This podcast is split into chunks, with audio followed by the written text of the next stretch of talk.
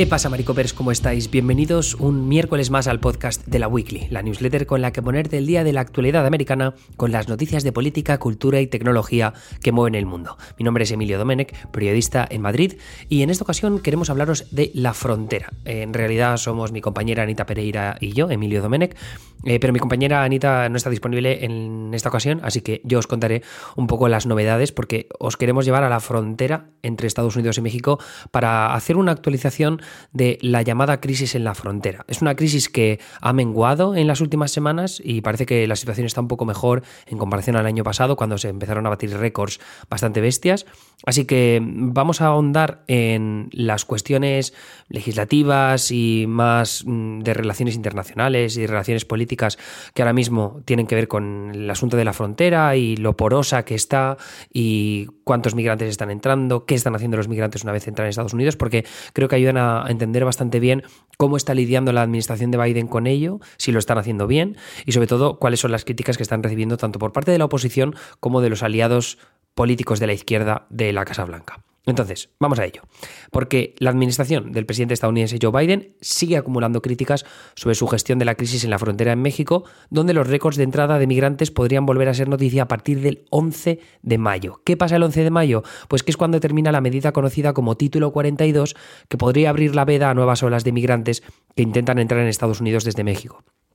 Cuando Biden asumió la presidencia en 2021, dijo que quería lograr la aprobación en el Congreso de una reforma migratoria integral que repare el régimen federal de inmigración, es decir, el régimen que hemos visto a lo largo de las últimas décadas. Uno que está repleto de burocracia innecesaria, de limitaciones aleatorias y de cuellos de botella, eh, perdón, cuellos de botella legales extensísimos. De hecho, arreglarlo ha sido un objetivo prioritario de varias administraciones, pero las cámaras legislativas han sido incapaces de alcanzar un consenso que contente al Ejecutivo. Gobiernos como el de Biden tampoco están cumpliendo sus promesas. La Casa Blanca se ha quedado muy lejos de cumplir con el cupo de refugiados que se puso como propósito admitir el año pasado. Todo esto según un análisis de USA Today. Los ataques contra la Casa Blanca, por tanto, y en ese frente, son más descarnados y, constantes desde la derecha. Pero políticos demócratas y grupos de derechos humanos también han reprobado a Biden por sus decisiones de los últimos dos años. En el último año concretamente, eh, al menos en 2022, la crisis migratoria había alcanzado niveles preocupantes, especialmente para los gobiernos de ciudades y estados fronterizos. La, patrulla fronteriza de Estados Unidos, por ejemplo, realizó más de 2,2 millones de detenciones en la frontera con México durante el año fiscal 2022, que finalizó el septiembre pasado. Esa cifra, 2,2 millones de detenciones, se trata de la mayor cantidad registrada en la historia del país en materia de detenciones fronterizas, lo que ha abrumado a los centros de procesamiento de migrantes.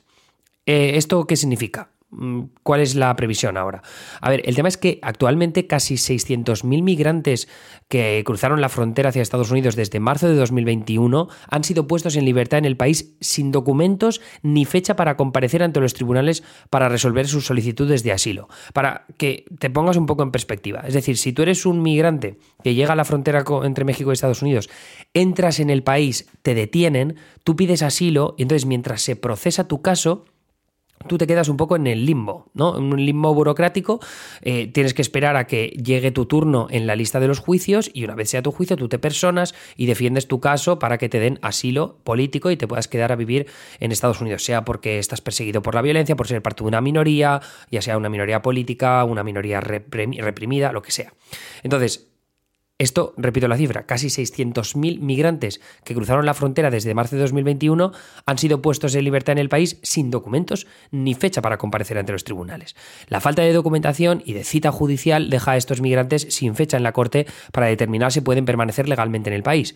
¿Qué significa esto? Pues que mientras esperan alguna señal para aclarar la situación de residencia, estos migrantes no pueden trabajar de forma legal y muchos ni siquiera saben que solo tienen un año para solicitar asilo antes de perder la elegibilidad para hacerlo. Porque si pasa un año que no has tenido tu juicio o que simplemente no te has enterado de que hay un juicio, pierdes tu posibilidad de solicitar asilo y ya está, te tienes que joder.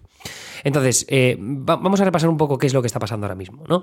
Desde 2020, eh, y por poner un poco de contexto, decenas de miles de los migrantes que viajan solos e intentan cruzar la frontera son atrapados por la patrulla fronteriza y devueltos rápidamente a México bajo el título 42. Este título 42 fue emitido durante la administración de Trump y originalmente fue una medida de emergencia, abro comillas, para detener la propagación de COVID-19. El tema es que tres años después del inicio de la crisis sanitaria en Estados Unidos y con la enfermedad en estado endémico, el título 42 sigue en vigencia. La administración de Biden ha seguido usando el título 42 para limitar la llegada de migrantes, especialmente después de que aumentaran de forma considerable las entradas tras jurar como presidente. Ese aumento de entradas se debía en parte a que los traficantes de personas desinformaron sobre supuestas políticas migratorias más complacientes que en realidad nunca se pusieron en marcha. Pero claro, es Biden, ahora es presidente demócrata, este va a dejar que entre la gente libremente. Entonces eso lo usan los traficantes de personas para vender eh, oye, te voy a pasar por la frontera, porque ahora va a ser mucho más fácil porque está Biden, ¿no? Eso no era verdad, pero aún así vino más gente.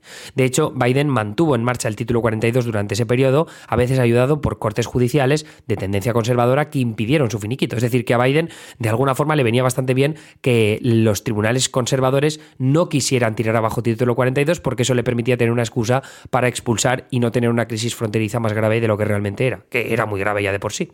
En la frontera, los funcionarios se han valido estos años del título 42 como herramienta legal para expulsar a algunos migrantes de regreso a sus países de origen, no solo a En concreto, a los que viajan desde El Salvador, Guatemala, Honduras, Haití, Brasil y más recientemente Cuba, Nicaragua y Venezuela, que eran países que no estaban incluidos en el título 42 original, pero que ahora eh, sí que lo están. Con Colombia, India o Rusia, naciones desde, desde, las que provienen miles de los migrantes detenidos en la frontera en los últimos meses, Estados Unidos tiene problemas logísticos o carece de un acuerdo diplomático para devolverlos allí y por tanto no pueden estar incluidos en el título 42.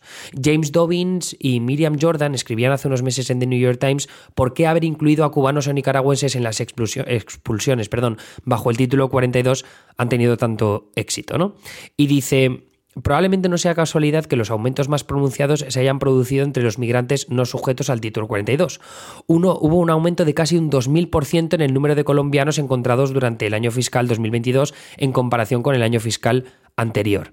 Los indios aumentaron en un 607%, los cubanos, que ahora ya están incluidos, en un 471%, los rusos en un 430% y los nicaragüenses, ya incluidos también, en un 227%. Es decir, en el momento que ven que estos migrantes que pueden entrar y no son expulsados rápidamente, pues llegan en muchos más número, o al menos dentro del porcentaje de migrantes que intentan entrar en Estados Unidos, representan una cantidad bastante mayor. En estados fronterizos como Texas y Arizona, el título 42 es un recurso ampliamente usado para rechazar rápidamente a los migrantes, incluidos aquellos que buscan asilo. Pero estos estados dejarán de poder usar el título 42 porque la emergencia de salud pública que mencionaba antes, que declarada con la pandemia, terminará el 11 de mayo. Y el miedo de, esas administraciones de Texas, Arizona, New Mexico, California, es que el final del título 42 genere un nuevo efecto llamada y abrume todavía más a las autoridades fronterizas.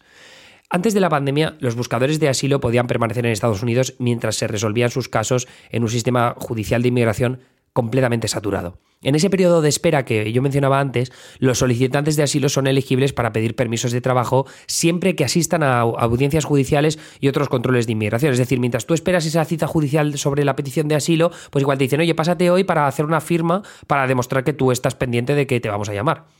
El, tema es que miles de ellos, miles de esos migrantes, han permanecido y trabajado en el país durante años, pero si no se presentan a sus audiencias o pierden sus casos, corren el riesgo de ser deportados. Con el aumento de la inmigración ilegal, el número de menores no acompañados, o sea, chavales que vienen sin sus padres siendo menores de edad y que ingresaron en 2022 en Estados Unidos, e, esa cifra se ha triplicado con respecto al número registrado en 2016. Esto se, se supone que pasa porque cuando llegan con sus padres, a sus padres los echan. Entonces, oye, pues no bien con sus padres porque sus padres están haciendo un camino que no merece la pena hacer. Esos menores, y aquí viene el tema jodido y controvertido, se han convertido en el eje de una economía de explotación en Estados Unidos, donde hay empresas y particulares que se aprovechan de la desesperación económica con la que llegan estos jóvenes desde sus países de origen. Una mayoría de niños migrantes arriban desde Centroamérica, sin padres y en cantidad de récord, lo que permite que acaben explotados con la complicidad de la inacción gubernamental. Todo esto según una investigación de The New York Times. La Casa Blanca ha aumentado la presión a los empleados para que los niños sean rápidamente reubicados en hogares fuera de los refugios, pero los trabajadores sociales denuncian que no se investiga lo suficiente a esos tutores antes de concederles la custodia. Y por si fuera poco, para más estados gobernados por republicanos han relajado leyes de trabajo infantil para permitir que menores de entre 14 y 16 años puedan desempeñar trabajos que antes no podían, de alguna forma dando un limbo legal para poder emplear a migrantes menores de edad, en este caso que puede ser que no tengan los papeles necesarios, pero bueno, al menos tienes ahí esa posibilidad de argumentar que, oye, yo no lo sabía, ¿no? Eh, este tipo de movidas, en fin, está siendo bastante lamentable. Vamos a mirar más para adelante. En los últimos meses, las detenciones de migrantes en la frontera han descendido con respecto a las cifras de récord de los últimos años. Entre marzo de 2022 y marzo de 2023, las autoridades han detenido a un 23% menos de migrantes que estaban intentando ingresar en el país de forma ilegal. El aumento de entradas ilegales entre febrero y marzo, es decir, febrero de este año y marzo de este año, que suele aumentar conforme llega el buen tiempo primaveral y es más fácil hacer ese cruce entre países para llegar a la frontera con México, tampoco ha sido tan agudo como otros años. Pero ante el fin del título 42 y el miedo a un repunte, la administración de Biden ya ha propuesto una iniciativa alternativa que activará este mayo para devolver con diligencia a los migrantes que o no hayan pedido protección a otro país de camino a Estados Unidos, como puede ser en México o en Guatemala, o no hayan avisado a las autoridades fronterizas estadounidenses de sus planes de solicitar asilo a través de una app que lleva dando problemas desde enero. Es decir, un percal que flipas. Además, la Casa Blanca ha puesto en marcha varios planes que incluyen cooperación con socios internacionales y ONGs, un aumento de los recursos en la frontera que necesita apoyo republicano, la pausa de una reforma que habría aligerado las concesiones de asilo, de esta manera las frenas, y el inicio de un programa piloto para que los migrantes sean entrevistados eh, sobre miedos creíbles, que esto es miedos creíbles a que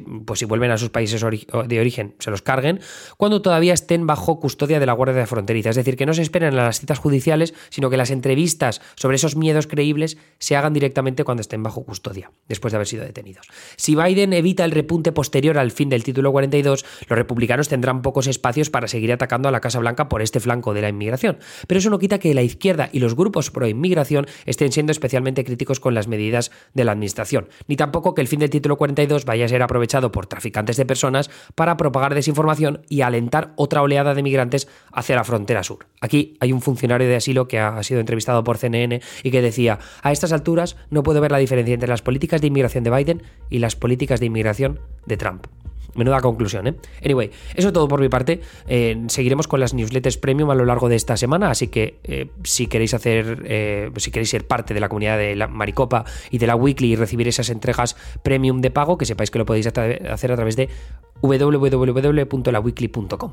Me escucháis por esas newsletters premium y si no ya la semana que viene. Muchas gracias por estar ahí y hasta luego.